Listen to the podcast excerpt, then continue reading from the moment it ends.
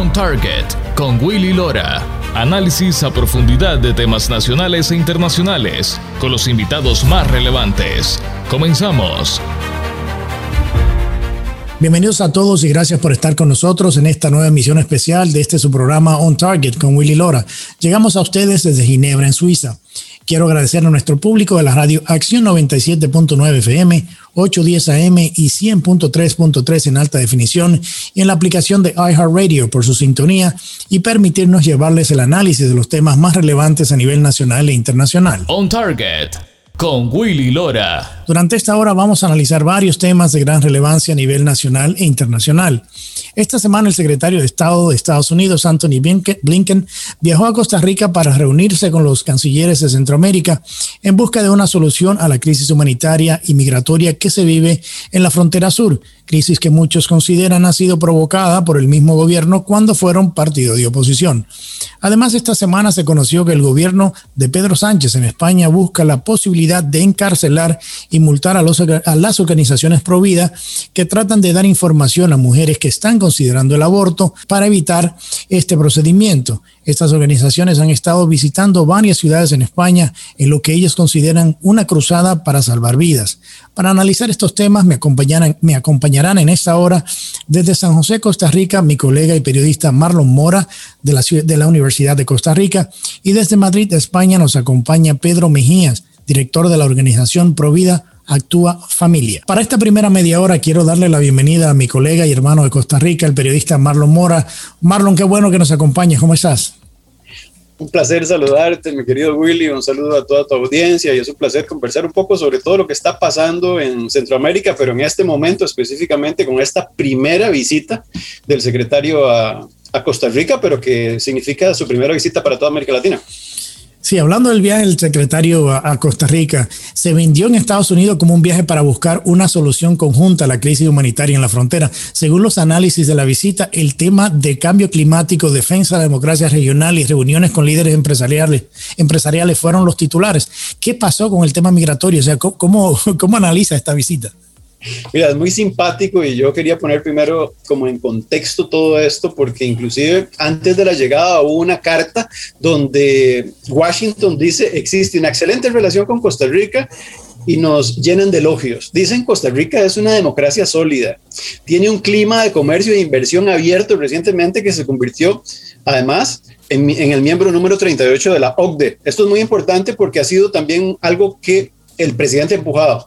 También en temas de derechos humanos y Estado de Derecho, Costa Rica tiene, a ver, una larga tradición y esto parece que Estados Unidos lo elogia y, a ver, le da un tinte de muy buen sabor. También dice que Estados Unidos es muy buen socio comercial con Costa Rica y que representa alrededor del 40% de las importaciones y exportaciones. Esto también es como marcándole la cancha y diciendo, bueno, vamos a ir a Costa Rica, la primera visita a América Latina, pero por supuesto que ese Costa Rica, que es defensor de los derechos humanos y de las normas democráticas, nosotros le vemos como un socio comercial. Ojo que nuestra economía Willy y las personas que nos están acompañando, es una economía pequeñita, pero aún así estos elogios se dieron de manera muy potente. Willy, esto es muy importante porque creo que es lo que al final viró la discusión, que no fue sobre migración específicamente en detalle. Porque se elogia a Costa Rica porque Costa Rica ha condenado las elecciones parlamentarias fraudulentas en Venezuela, porque también, porque también apoyado mediante la OEA una reforma electoral en Nicaragua, que eso es muy importante, Willy. Y también, bueno, eh, Costa Rica viene albergando una gran cantidad de migrantes, sobre todo económicos nicaragüenses, ¿verdad? Y, y, esto en el marco también de una gran cantidad de refugiados venezolanos y de migrantes que han venido de nuestro hermano país latinoamericano. Eh, no podemos ocultar, Willy, que Costa Rica tiene también, por supuesto, una gran cantidad de ciudadanos estadounidenses jubilados viviendo en Costa Rica. ¿verdad? Hablamos más o menos de un número, por eso a mí me gusta hablar con, con números, porque esto argumenta muy bien lo que está pasando. Más o menos, Willy, tenemos 120 mil personas jubiladas que viven en Costa Rica, pero el grueso de las personas que visitan y sostienen mediante el turismo que eh, hemos vivido momentos muy difíciles por la pandemia es más o menos un millón cuatrocientos de ciudadanos, Willy.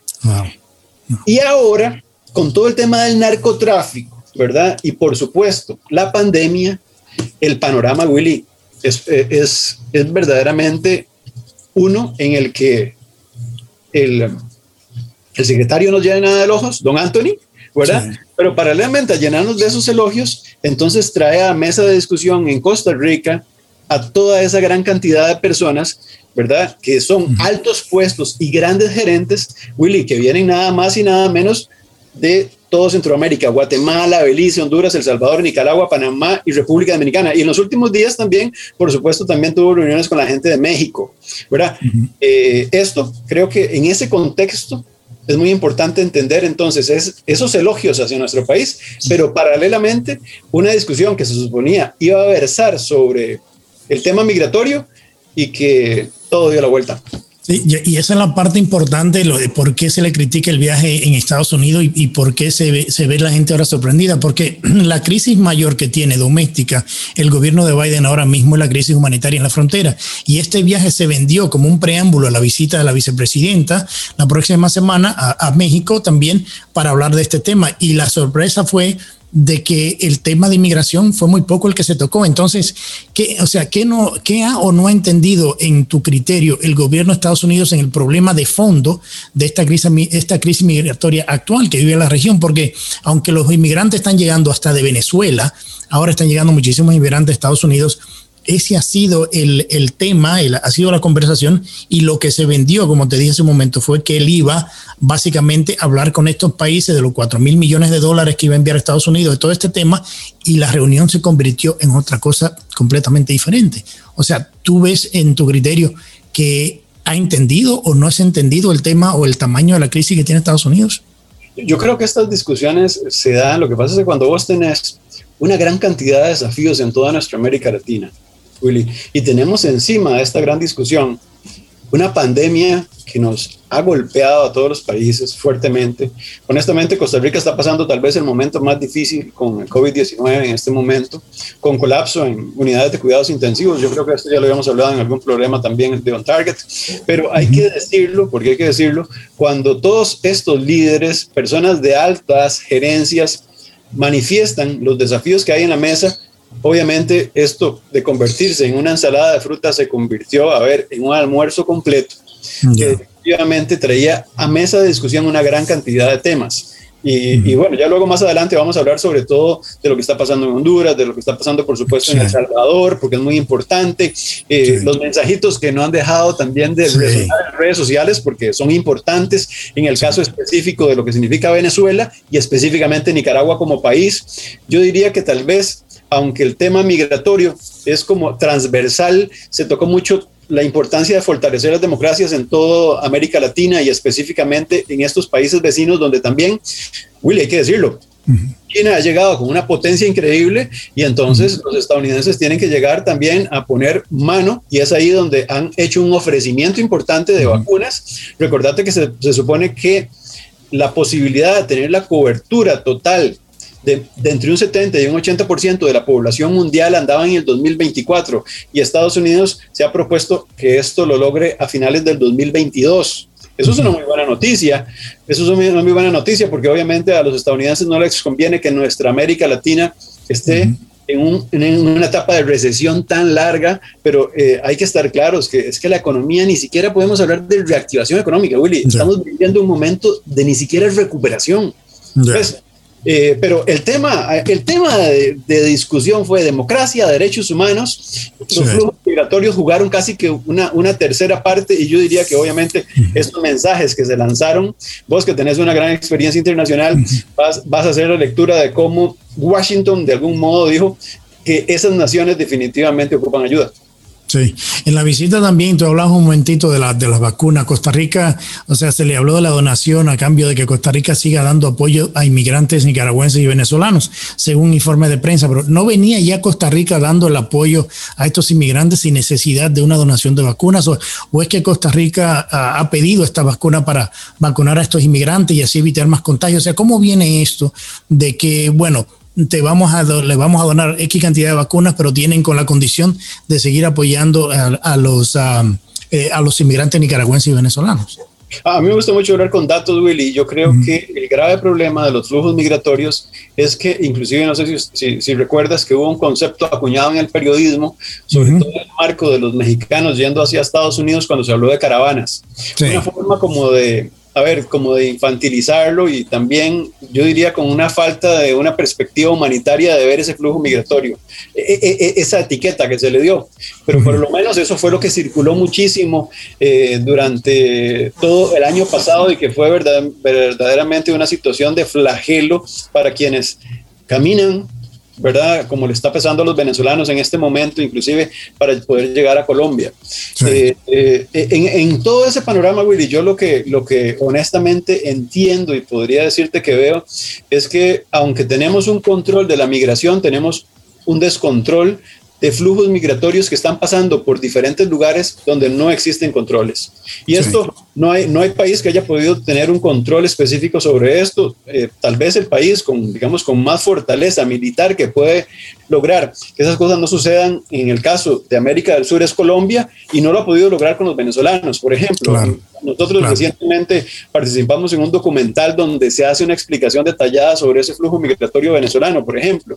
Entonces, lo que te puedo decir es que eh, nosotros eh, tenemos cuantificada una cantidad de nicaragüenses, pero yo te podría asegurar que como situación migratoria, eh, a ver, como situación migratoria irregular, podríamos tener el doble o el triple, no lo sabemos.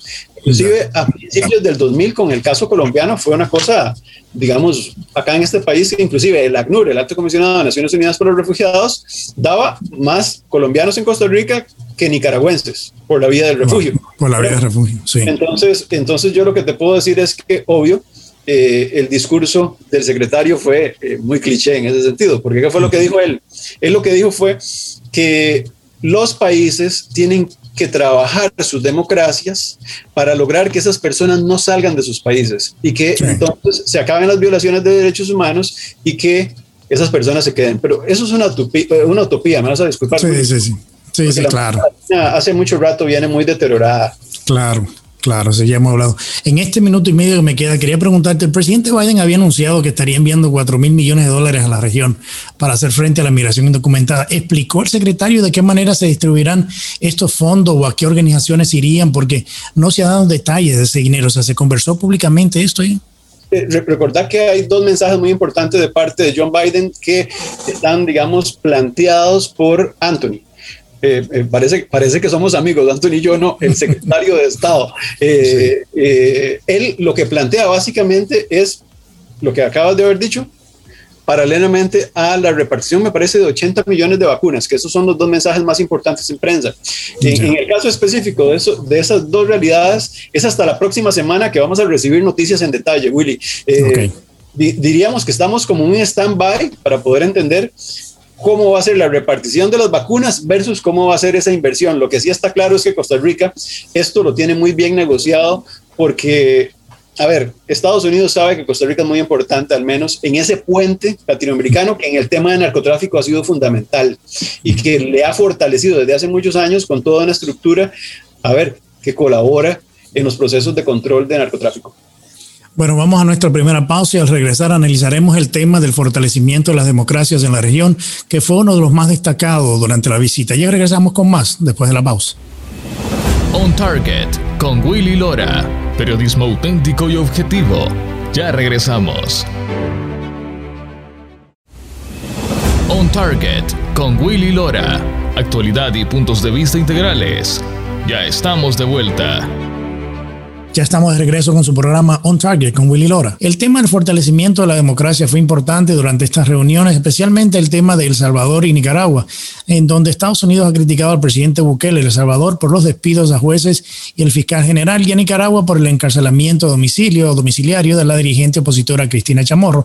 Marlon, el mensaje de Blinken fue claro sobre la presión que Washington va a ejercer en estos países para apoyar la democracia eh, que está creciendo, que sigue madurando en Latinoamérica América. ¿Cómo analizas tú su discurso, especialmente sobre lo que dijo de Nicaragua, de estar dando pasos hacia atrás, no hacia adelante con la detención de Chamorro?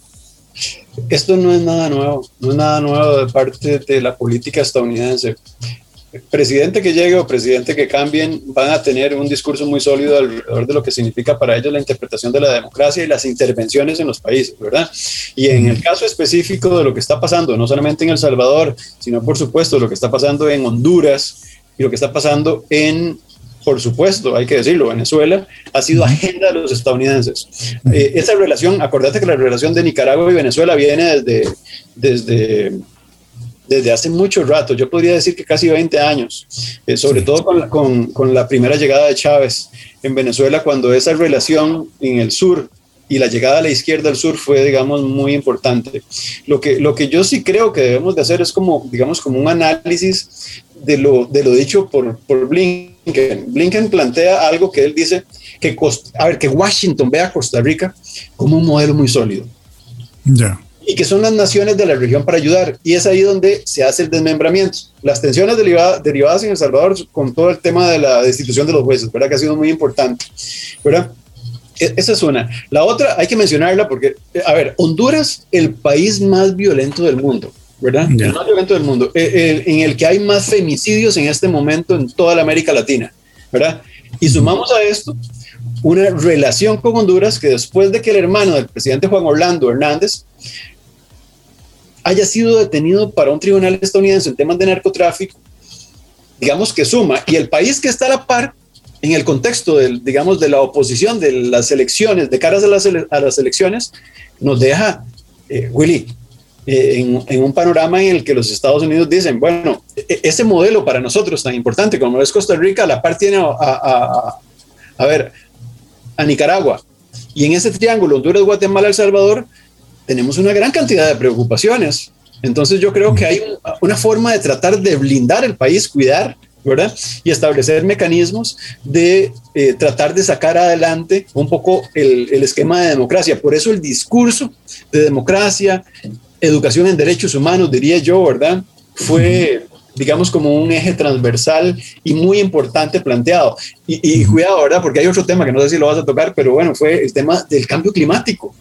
Sí, sí, sí, sí, que bueno, como dije hace un momento, o sea, la, gente no se esperaba que, que iba a hablar de, de, cambio climático en Latinoamérica cuando en realidad los, eh, los que más están teniendo un impacto en, en, el cambio climático mundial son China e India, después Estados Unidos. Entonces, todo el mundo se dijo, pero bueno, yo creo que los problemas, aunque, hay un impacto climático en la región, no eh, el impacto directo ahora mismo a la política doméstica de Estados Unidos por parte de la región son dos, seguridad regional, el tema y el, el tema ligado al tema de comercio e inmigración. Entonces, creo que... No, ¿No te parece que hay como una, a ver, una como una intención vía relaciones diplomáticas o cancillería de demostrar que Joe Biden, al hacer acuerdo de París y exigir casi que, bueno, a ver, exigir no, llegar a un compromiso de proteger el 30% de tierras y océanos al 2030, eso nos pone en un marco de, de hay que vociferar nuestras indignaciones. Sí, es el, el, tema, el tema de París, y aquí, bueno, yo estoy, tú sabes que estoy en Suiza, estoy muy cerca de lo que se habla de este lado, es que ni mismo Francia, que es donde está el acuerdo, cumple con, los, eh, con lo, descrito por, la misma, por el mismo convenio. Y entonces el, el, tema es el siguiente, ¿qué tan real cuando no existe una fiscalización a los países por, eh, eh, de, ninguna, de ninguna organización por el tema de la emisión de estos gases? Entonces yo creo que sí es muy importante el tema, pero el, el tema lo que le falta es esa, esa, esa coherencia de ejecutar un plan que sí lleve a las reducciones de, de, de, la, de los gases, porque Estados Unidos en los últimos nueve años ha sido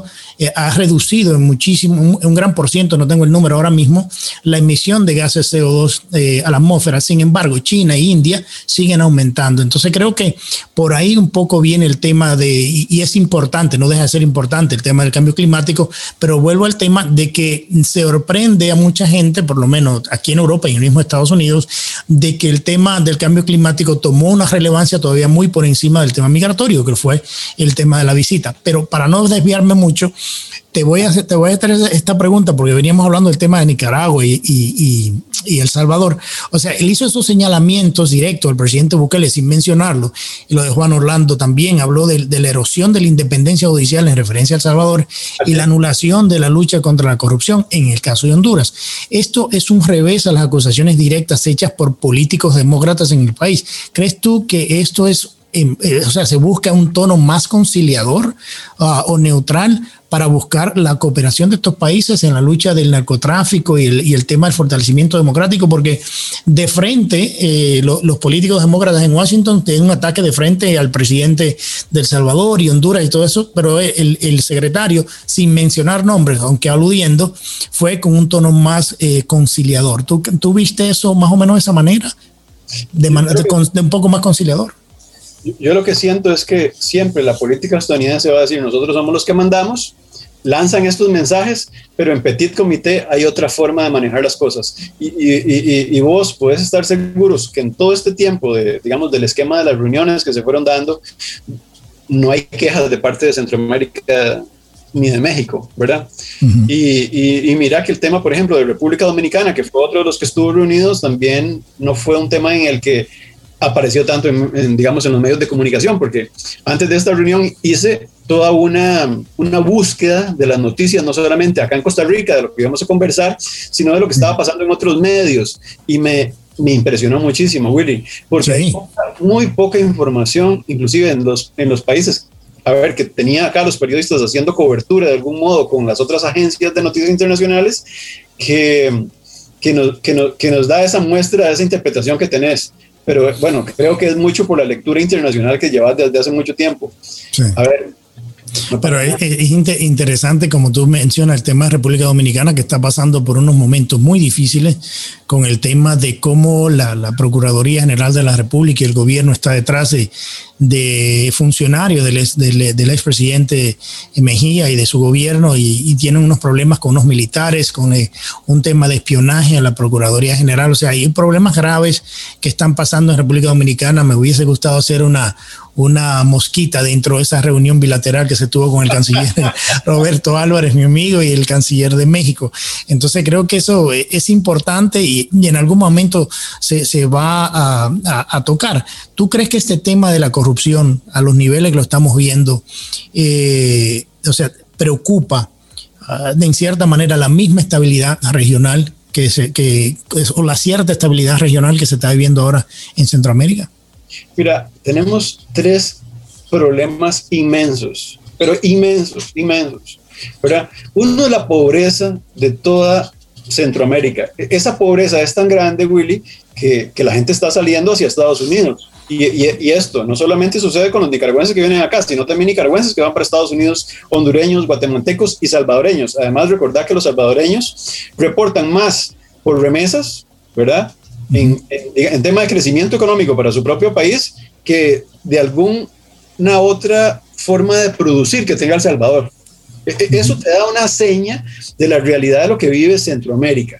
Pero paralelamente a eso, si estamos hablando de pobreza, hay que decir que el otro problema que se tiene en este momento es la corrupción, el narcotráfico. Y entonces, cuando Blinken viene, ¿qué es lo que plantea? Es que me parece a mí que eso es muy importante y que tiene que ver con los flujos migratorios, obviamente. Él dice democracia y derechos humanos. ¿Por qué? Porque él sabe que las democracias se están deteriorando tremendamente, sean de derecha o sean de izquierda. Y eso hay que decirlo, ¿verdad? Y, y, esto causa una gran preocupación en la región porque causa, a ver, una gran inestabilidad. Y si a esto sumamos una pandemia, que lo único que hizo fue evidenciar las otras tres que acabamos de haber dicho. Entonces, Willy, tenemos un panorama donde el sistema sanitario se desborda. ¿Y eso qué ocasiona? Yo, yo, diría que, a ver, si, si, lo hablamos corporalmente, un desmembramiento de los músculos. Un desmembramiento tan grande que nos lleva definitivamente al estatismo.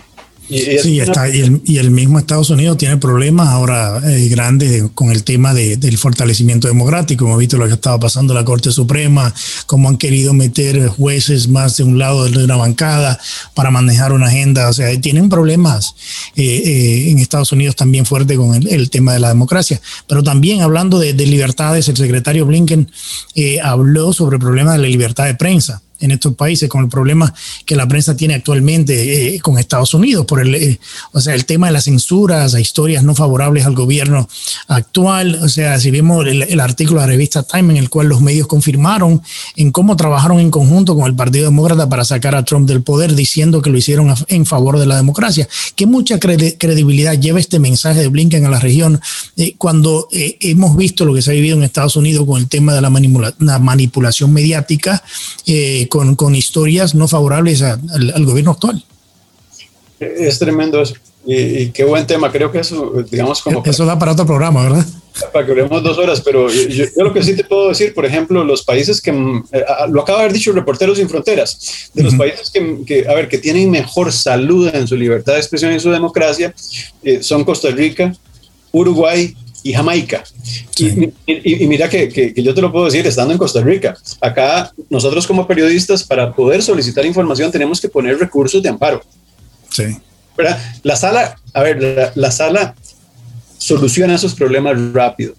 Pero, pero si acá lo estamos viviendo de esa manera, ¿verdad? Y, y, también hemos atravesado una serie de situaciones complejas, ¿verdad? Que de repente eso no llegan a los números y a los datos fríos que recibe Reporteros Sin Fronteras, eh, te puedo decir que el panorama, en, digamos, en, todo, en toda América Latina es muy grave. México es uno de los países donde más está violentando la libertad de expresión, donde, y esto está vinculado con narcotráfico, porque hay que decirlo así, pero en otros tiene una visión más política. Si vamos, por ejemplo, a Brasil, si vamos a Venezuela, eh, A ver, hay personas que fallecen por eso, ¿verdad? por, decir la verdad, ¿verdad? Entonces, Willy, eh, creo que esa es agenda estadounidense 100%. Ahora, que, lo que digo lo predigo y además soy consecuente, pues eh, eh, en política eso no es así, no es así. Desgraciadamente el que tiene el poder es el que estripa y el que tiene la autoridad para decir cosas e inclusive puede darse el tupe, ¿verdad? De poner tweets para decir que viene a hablar de democracia, pero también para establecer cómo los países tienen que gobernarse. Y eso tiene que ver con gobernabilidad. Eh, tema grave, ¿verdad? sí, sí, sí. Bueno, hermano Marlon, quiero agradecer tu participación y tu tiempo. Como siempre, esta es tu casa. Un placer eh, saludarte. Muchas gracias por permitirme compartir con Target y bueno, un abrazo a toda tu audiencia. Bueno, vamos a nuestra segunda pausa. Al regresar hablaremos sobre la intención del gobierno de España de multar e encarcelar a miembros de organizaciones pro vida en el país. Ya regresamos con más después de la pausa. On Target con Willy Lora. Periodismo auténtico y objetivo. Ya regresamos. On Target con Willy Lora. Actualidad y puntos de vista integrales. Ya estamos de vuelta. Gracias por continuar con nosotros en su programa On Target con Willy Lora. Esta semana el Partido Socialista de Gobierno en España, el PSOE, ha presentado al Congreso de los Diputados una propuesta de ley que lleve a la cárcel a miembros de organizaciones providas que se sitúen en los alrededores de las clínicas en donde se practican abortos para dar información a mujeres y disuadirlas de no hacer este proceso. Para esta próxima media hora me acompaña Pedro Mejías, quien es el director de Actúa Familia, una organización provida radicada en Madrid, España. Pedro, bienvenido, qué gusto tenerte en el programa. Bien hallado, el gusto es mío. ¿Qué tal? ¿Cómo estás, Willy? Muy bien, Pedro, cuéntanos cómo nace esta propuesta de ley, de qué se trata y por qué en este momento. Pues mira, eh, esto es un viejo, una vieja reivindicación de los intolerantes del PSOE español. Eh, eh, eh, ¿Por qué? ¿Por qué? Pues los dirigentes del PSOE y las clínicas aborteras. Eh, esta es, una, es un proyecto de ley de modificación del Código Penal, Willy. sancionar a los grupos pro vida que están llegando a las clínicas abortistas y repartiendo información a, a las mamás, nada más, a las mujeres que llegan allí. Realmente nuestra, nuestra ley del aborto dice que las mujeres deben ser informadas sobre, deben tener información sobre lo que van a hacer, información que por supuesto en las clínicas abortistas, clínicas por llamarlo de alguna forma, claro, los abortorios no, no se da, no se reparte. Entonces, bueno, unas asociaciones que lo único que hacen es rezar, informar a las madres, informar mediante una ecografía, que no es ni más ni menos que una foto de lo que hay en su seno, o decirles que mm, hay asociaciones que pueden ayudarle, pueden, pueden entregarle y que hay otras opciones, pues no, no, se entiende. Em, el, PSOE, el PSOE español tiene una deuda no escrita con, con la clínica abortera de acá de España desde que, desde que se, se destapó en Barcelona la, y se llevó a los tribunales a los que a los que bueno hacían hacían abortos ilegalmente no firmando firmando consentimientos de, informados de, de, los psiquiatras que estaban en la misma clínica y demás pues eso fue hace hace años no y el PSOE contrajo una, una deuda cuando llegó Zapatero propuso la, la, nueva ley del aborto 2010 y hasta ahora siempre ha sido una, un querer favorecer a, esta, a estas empresas que lo único que son es empresas de generar dinero y a través del sufrimiento de las madres, ¿no? Em, ya te digo, aquí es un texto que lo tengo delante. Lo que quieren, lo que quieren modificar ¿eh? Eh, en el Código Penal español. Dice, eh, lo que han propuesto es este párrafo. El que hostigue o coarte la libertad de una mujer que pretenda ejercer su derecho a interrupción voluntaria del embarazo, promoviendo, favoreciendo o participando en concentraciones en las proximidades de lugares habilitados para interrumpir embarazos, o sea, las clínicas de aborto, los centros de aborto, los abortorios, causando un menoscabo en la libertad o intimidad de esta, será castigado con la pena de prisión de tres meses a un año de trabajo o de trabajos en beneficio de la comunidad de 31 a 80 días.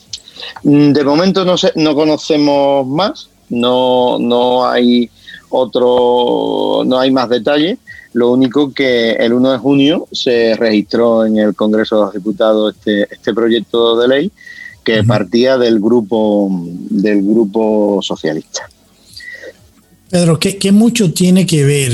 Eh, porque también hablado, hay, que hablar un poco del tema de la influencia política en esto, que mucho tiene que ver la derrota de Pablo Iglesias en Madrid y la decadencia de la izquierda en España con esta propuesta de ley. ¿Están buscando más relevancia o, o una confrontación con los movimientos pro vida? Yo creo que el, que el PSOE lo que quiere es tomar la iniciativa del falso, del falso progresismo, de, la izquierda, tomar la iniciativa de la izquierda, no dejar que se adelante.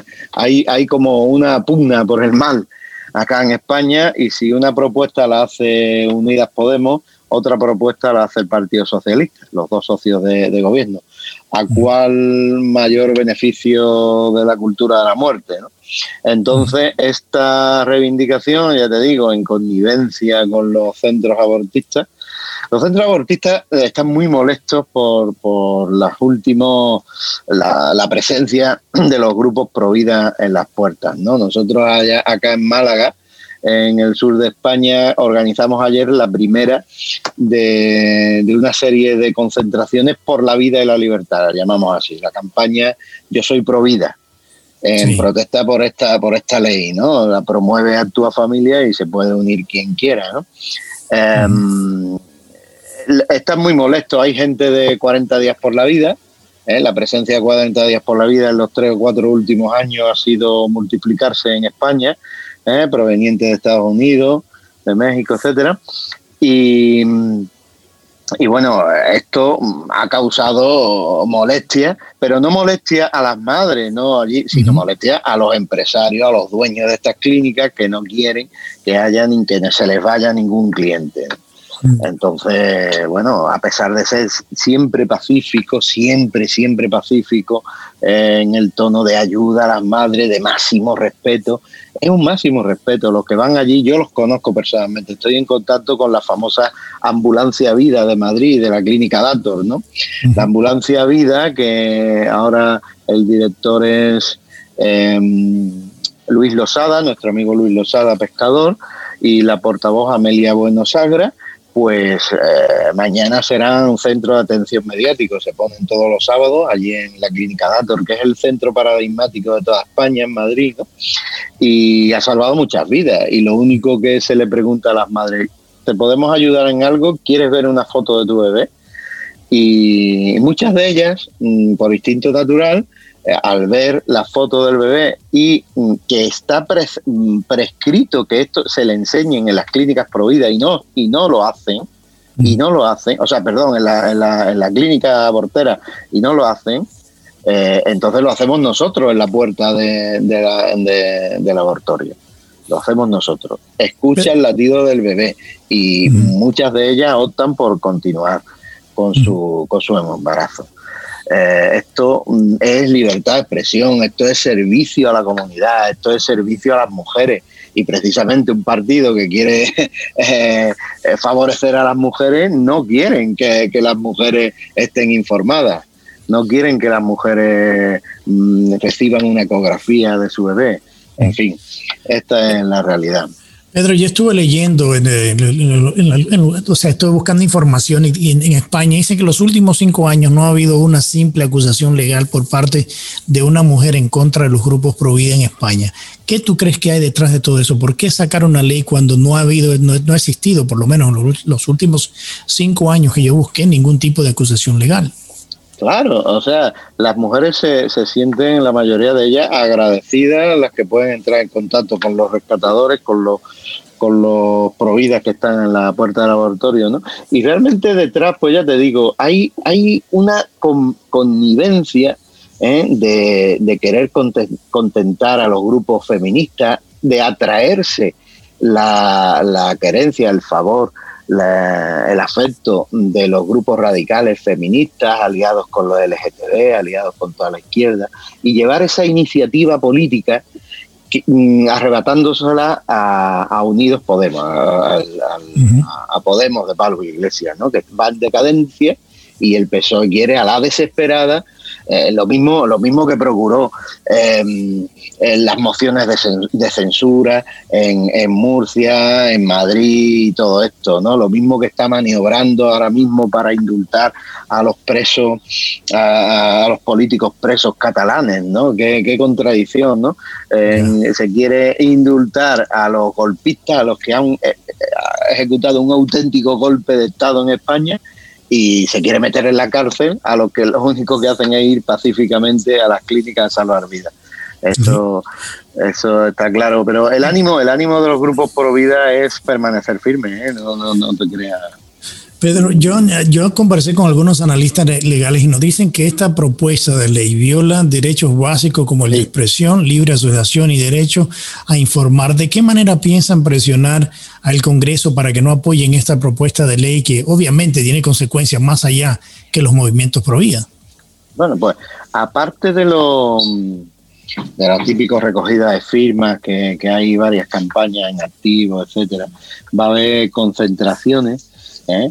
Y, bueno, yo espero que los mismos diputados del PSOE, que sean, algunos lo hay, con un mínimo de conciencia, con un mínimo de sentido jurídico, pues verán que esto es muy difícil que, que prospere y si prosperas puede ir puede ir derrotado en el constitucional. Lo que pasa es que ya ahí mientras se pronuncia o no se pronuncian puede haber una serie de tensiones a la puerta de, de, los abortorios puede crear polémica pero pero la presión hacia los diputados se va a hacer.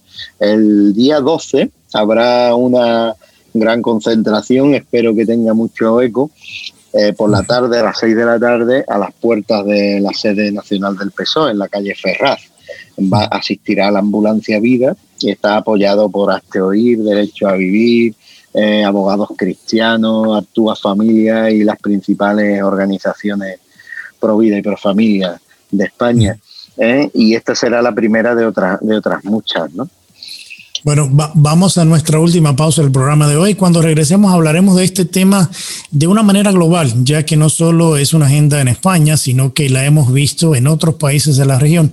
Ya regresamos con la última parte de este programa. No se vayan, quédese con nosotros. On Target con Willy Lora. Periodismo auténtico y objetivo. Ya regresamos. On Target con Willy Lora. Actualidad y puntos de vista integrales. Ya estamos de vuelta. Ya estamos de regreso con nuestra última parte de este programa especial On Target con Willy Lora. Pedro, el tema del apoyo al aborto en la región latinoamericana es algo que ha venido preocupando mucho a algunos de los países. Hemos visto como en Argentina se pasó la ley de la despenalización, en República Dominicana se maneja el tema de las tres opciones para la despenalización del aborto. ¿Dónde se pierde la línea entre lo político, lo científico y lo moral con el tema, con este tema tan controversial? Bueno, realmente vemos que, es un problema en toda la región, ¿no? Que está que están intentando ahí meter leyes de aborto y presionando sobre todo grupos grupos feministas, grupos de izquierda, ¿no? Eh, ahora, bueno, tenemos una buena noticia, se ha blindado la vida en el estado de Campeche, en, México, eh, sur de México. Eh, hay, hay diferentes pequeñas victorias provida en distintos estados, ¿no? Y, hay que irlo, como dice eh, el entrenador del Atlético de Madrid, partido a partido. hay que ganar esto partido a partido y así se, así ganó la liga en España, partido a partido, dando la batalla y, no, y no cediendo ni, un ápice. O sea, yo esto lo tienen en México que el, que el domingo se la juegan, lo mismo que en Perú, lo tienen, lo tienen clarísimo, ¿no? Eh, yo estoy observando cómo los grupos pro vida están realizando una labor de seguimiento a cada, a cada candidato, a cada diputado, a cada iniciativa, dando respuesta a, a los grupos a, los grupos feministas, a los grupos LGTB que en, algunos casos eh, secuestran a los congresos eh, secuestran las asambleas de diputados de, cada estado o hacen una presión realmente maligna, ¿no? Em, hay, hay, que dar respuesta, no hay, no hay que ser, no hay que ser cobarde, hay que eh, sin complejos, ¿no? Eh, ninguno. Mm, nosotros, nosotros lo tenemos claro, ese es el estilo nuestro en Actúa Familia, estar estar, estar en alquite, como, como decimos por aquí, ¿no? Estar al quite, no, no, no, no pasar ni ¿Qué, ¿Qué, tan preocupante para organizaciones como la de ustedes que ahora desde el mismo gobierno de Estados Unidos se estén financiando clínicas que promueven el aborto en la región? claro, exactamente, pero con eso ya contábamos, ¿no? Eh, el gobierno de Estados Unidos va a favorecer Plan Parenthood, va a, favorecer todas las clínicas que haya eh, allí por toda la región, eh, en México, en, Sudamérica, y, bueno, lo estamos viendo, lo estamos viendo a diario, ¿no? Em, los grupos nuestros de allá eh, nos, lo, nos lo están diciendo, pero bueno, no, no podemos no podemos ceder, aunque esto sea la lucha de David contra Goliat, ya sabemos ya sabemos el final, ¿no? El final lo tenemos escrito y el final va a ser que ganará la vida. Eso lo tenemos claro. Eh, en España eh, quieren, lo que ellos quieren es dar la imagen de que mm, de que esto es un, es un, es un debate superado, de que ya no se habla del aborto, de que ya no se habla pero hay que seguir hablando. O sea, esto lo han puesto otra vez sobre el tapete algunas organizaciones, como 40 Días por la Vida, como los rescatadores en la, en la Dator, como la Ambulancia Vida, como, bueno, nosotros también, que hemos, que hemos intentado poner. Y el partido Vox, por ejemplo, hablo de España, eh, también ha empezado a hablar del, del derecho a la vida, ¿no? También ha empezado a plantearse este la ley, la ley del aborto. Entonces, esto, eh, esto no es un debate cerrado. Este, este debate vamos a, volver a ponerlo, ¿eh? y, yo espero que, que, un día esta ley, esta ley desaparezca, porque es una ley de muerte antihumana. ¿no?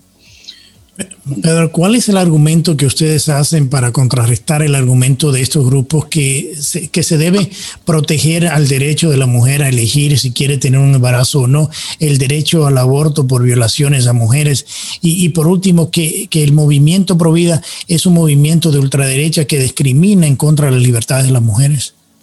Para nada, o sea, nosotros, nuestro, nuestro argumento es... Eh, dejen, déjennos informar a la mujer. O sea, una ecografía, el valor de una ecografía, el valor del sonido de, de tu bebé, de tu niño que está ahí, eso por sí solo tiene, tiene un valor ¿eh? inmenso.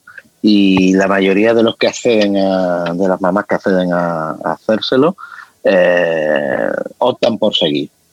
Y para seguir hay muchas organizaciones que, que le van a ayudar. Le van a ayudar de todo tipo, laboralmente, asistencialmente, en la comida, en el alojamiento, lo que sea. Por ejemplo, muchas veces lo que hace falta es procurar eh, a, la, muchacha que no quiere abortar y que se ve arrastrada, muchas de ellas, lo digo por experiencia, porque yo he estado a pie de abortorio, se ven arrastradas al aborto, pues es sacarla de, su contexto familiar, facilitándole que ella pueda salir en una residencia. Concretamente, en, nuestra, en nuestro canal de YouTube de Actúa Familia hay un vídeo precioso que tiene muchas visitas que se llama La historia de Lara Lara es una chica de Cádiz, de Sanlúcar de Barrameda, donde hay uno, un fino y una manzanilla estupenda, es riquísima y un marisco riquísimo. Y, bueno, esta chica nos pidió ayuda un momento dado porque su madre le llevaba, le arrastraba a abortar, le arrastraba. Entonces lo que hicimos es, digo, prepara tu maleta, si tú quieres, mañana vamos por ti, te pagamos un hotel y pasado mañana te llevamos a un punto de España donde puedas estar segura. Así lo hizo, tuvo a su hijo y ya después volvió y su madre, la abuela, lo aceptó. Hay muchas historias de estas, muchas, muchas. Se están dando todas las semanas eh, en, en en Madrid y en cada abortorio de toda la geografía de España, que es lo que conozco, y de, y de, la, y de la geografía hispanoamericana, por supuesto que también. O sea, están los, los grupos pro vida están en activo, son los que tienen el futuro realmente. Pero algunos movimientos feministas han dicho también que con la ley, que con ley o sin ley de despenalización se continuarán haciendo estos abortos, que la opción es hacerlo en una manera segura en un hospital o de una manera clandestina, poniendo en riesgo la vida de las mujeres. ¿Qué opinión te merece este comentario? No hay aborto seguro, eso está más que comprobado, no hay aborto seguro. Eh, realmente de, nuestras clínicas salen muchas veces eh, mujeres en, ambulancias de urgencia hacia los hospitales porque ha habido derrames, porque se han dejado, no, no, eh, o sea, también, también en nuestro canal de YouTube está la historia de, de Belén Majorel, una chica de Argentina que cuenta, cuenta su historia. Bueno, la, la tenemos también en la famosa película Unplanned, ¿no? Em, bueno, pues concretamente Belén le, habían desgarrado por dentro, había, tuvo una serie de hemorragias tremendas, se desangró, eh, estuvo, entró en colapso, se salvó de milagro, está viva de milagro.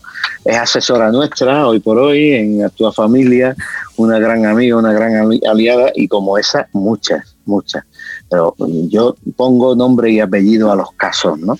Entonces no hay aborto seguro. Esto, esto era teóricamente en una clínica, no lo hay. Así que lo que hay es vida segura, vida segura y ayudas a, la vida, ayudas a la maternidad. Ese es el camino y no, y no legalizarlo. Más se legaliza, más daño se puede hacer eh, a, las madres, ¿no? Porque aumentará el caso de el número de abortos, aumentará el índice de aborto y bueno, habrá muchas más madres eh, desgarradas, y, para no hablar del trauma post-aborto, ¿no? Por supuesto, eso existe, existe y, es un daño psicológico tremendo.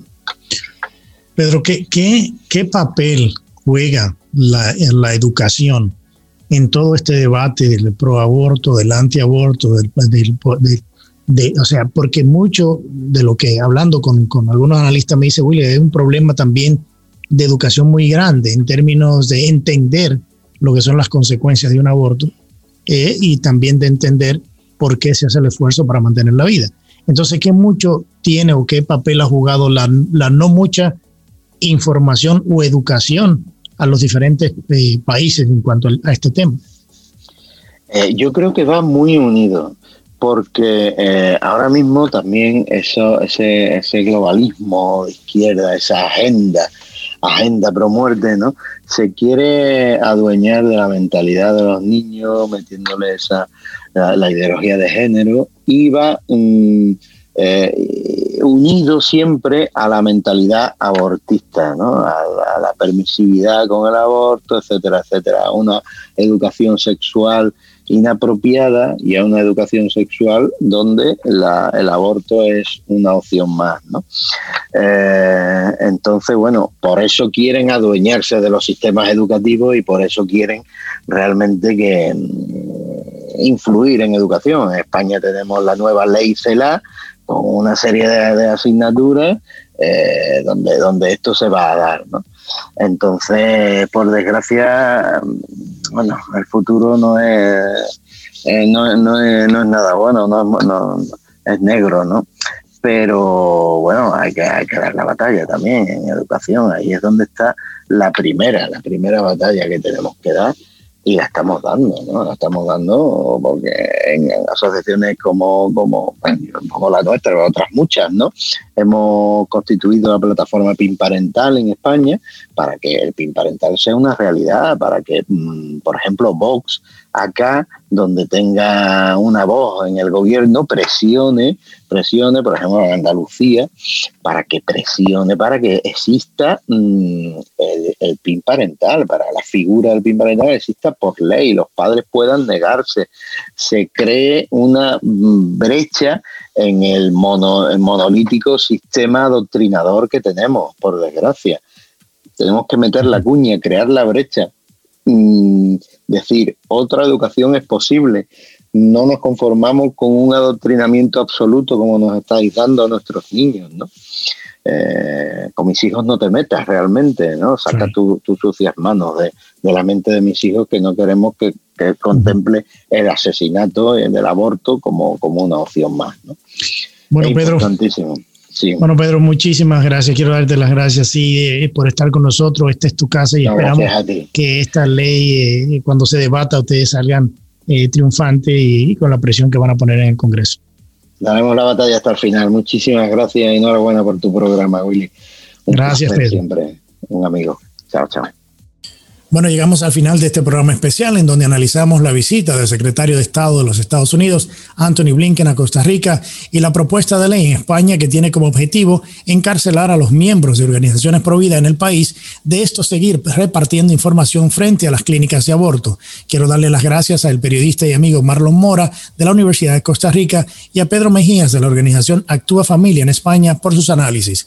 Les agradezco muchísimo que me hayan acompañado en esta hora y a nuestra audiencia les agradecemos la y su tiempo a este programa especial y los invitamos a que nos acompañen la próxima semana con otra entrega más de On Target con Willy Lora. Y recuerda, es duro fracasar, pero es todavía peor no haber intentado nunca triunfar. Que pasen un excelente fin de semana. On Target con Willy Lora. Gracias por su compañía. Escúchanos nuevamente en nuestra próxima entrega en Radio 97.9 FM en iHeart Radio.